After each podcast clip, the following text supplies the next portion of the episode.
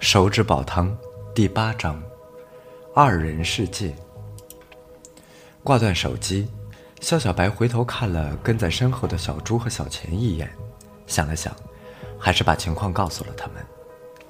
虽然老李这么说，但是我觉得叶礼成他不是凶手，他应该只是一个运货的司机，他这里并没有养猪的地方，而且假如他是杀人之后喂猪。他不会留下那么明显的线索。肖小白皱着眉头说道：“我觉得是没有太大危险的，你们怎么看？”小朱和小钱对视了一眼，又看了一眼肖小白。小钱说道：“肖哥，我们相信你的判断，但是那把刀是怎么回事呢？而且上面好像是还有血，我们还是小心点吧。假如请求武警支援，那要很久了。”我怕叶礼成回家之后发现什么不对劲，提前跑掉了，那我们好不容易找到的线索就又断掉了。这样吧，我冲在前面，你们两个跟紧我。三个人刚刚来到叶礼成的家门口，就看到叶礼成骑着摩托车往外跑。小朱的身手很利索，飞起一脚就把叶礼成从摩托车上踹了下去，摩托车歪在了地上，压住了他的腿。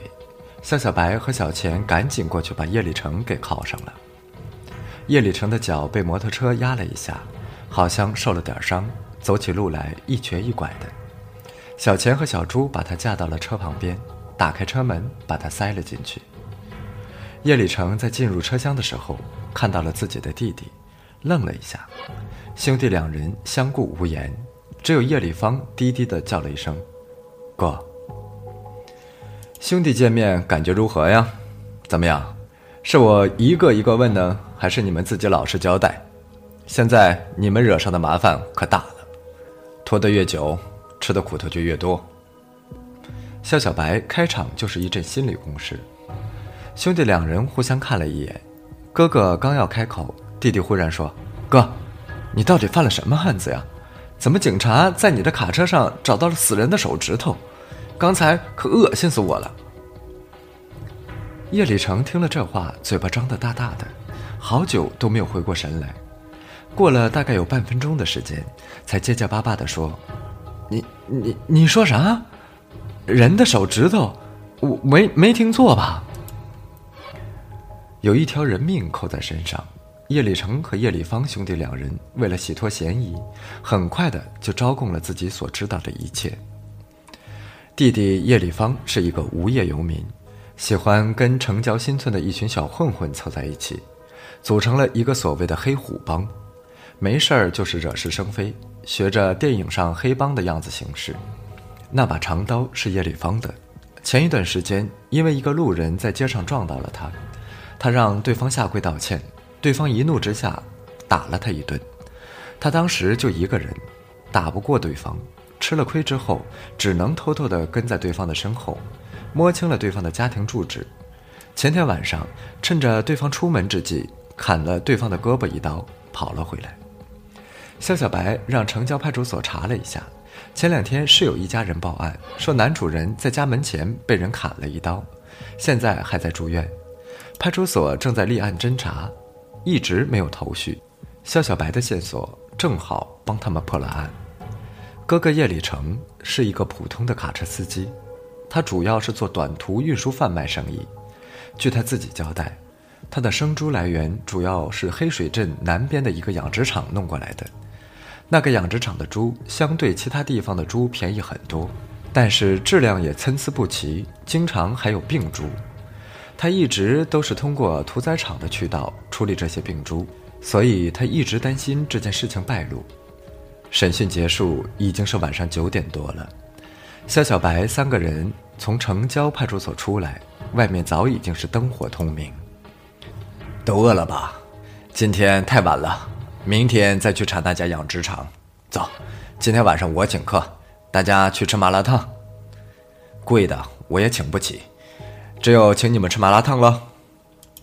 肖小白正了正衣服，一手一个揽着小猪和小钱上了车。风味小吃街是大排档的聚集地，这里晚上八点钟到凌晨两点，几乎都是家家客满，生意火爆。夏小白他们来到了一家卖麻辣烫的大排档，老板是一个精明能干的女人，据说是成都人。这家大排档的招牌打的是成都正宗麻辣烫的招牌。三个人坐好，选好了锅底，又每人选了一小篮自己喜欢的菜，放在桌子旁边的支架上，就等着锅开放菜。老板，给我们换个油碟吧，要蒜蓉底，少放点油，多放点醋。肖小白看了看端上来的油碟里放着的是芝麻酱，显然有些不满意。啊，好的，马上就给你换。油碟换上，锅也滚了。几个人把选好的菜丢下锅，煮好之后，一边捞着吃，一边开始谈天说地。哎，肖哥，你说你怎么就比我和猪头大两岁而已？我和猪头参加工作还比你早，为什么你好像什么都知道一样？我和猪头跟你一比，基本上就是一抹黑，啥都不懂。小钱半真半假的说道：“瞎说，我哪有你们说的那么厉害？只不过我在警校的时候。”教官教过很多东西，我来到局里，跟着老李学了一点法医的知识，其余的我也不是很懂。像你跟小猪，我就很佩服啊。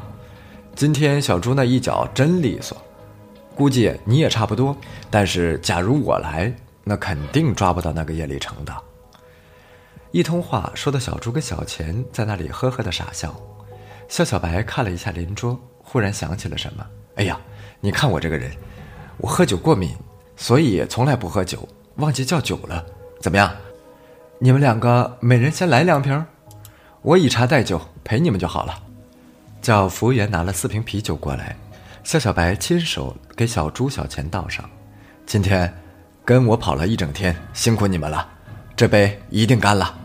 等这个案子结了，我请大家吃大餐。正吃得开心，肖小白不小心把自己的油碟儿碰到桌子底下打碎了。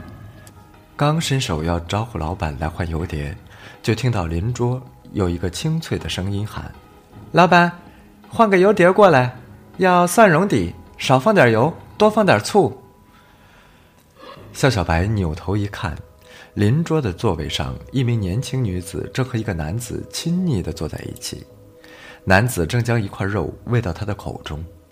肖小白看到那个女子的面容，一下子愣住了，就这么傻傻的看着对方。小钱早已叫来老板，换了同样的油碟给肖小白。看到肖小白的表情不对，顺着肖小白的目光看，咦，那不是刘教授吗？他怎么会在这里？要不要过去跟他打个招呼？肖小白回过神来，不要乱来，别打扰人家的二人世界。说完，从锅里抓起一把竹签，将上面煮熟的菜落入到了油碟中，埋头大吃起来。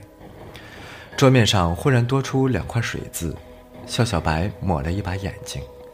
妈的，今天的麻辣烫可真够辣的，眼泪都给辣出来了。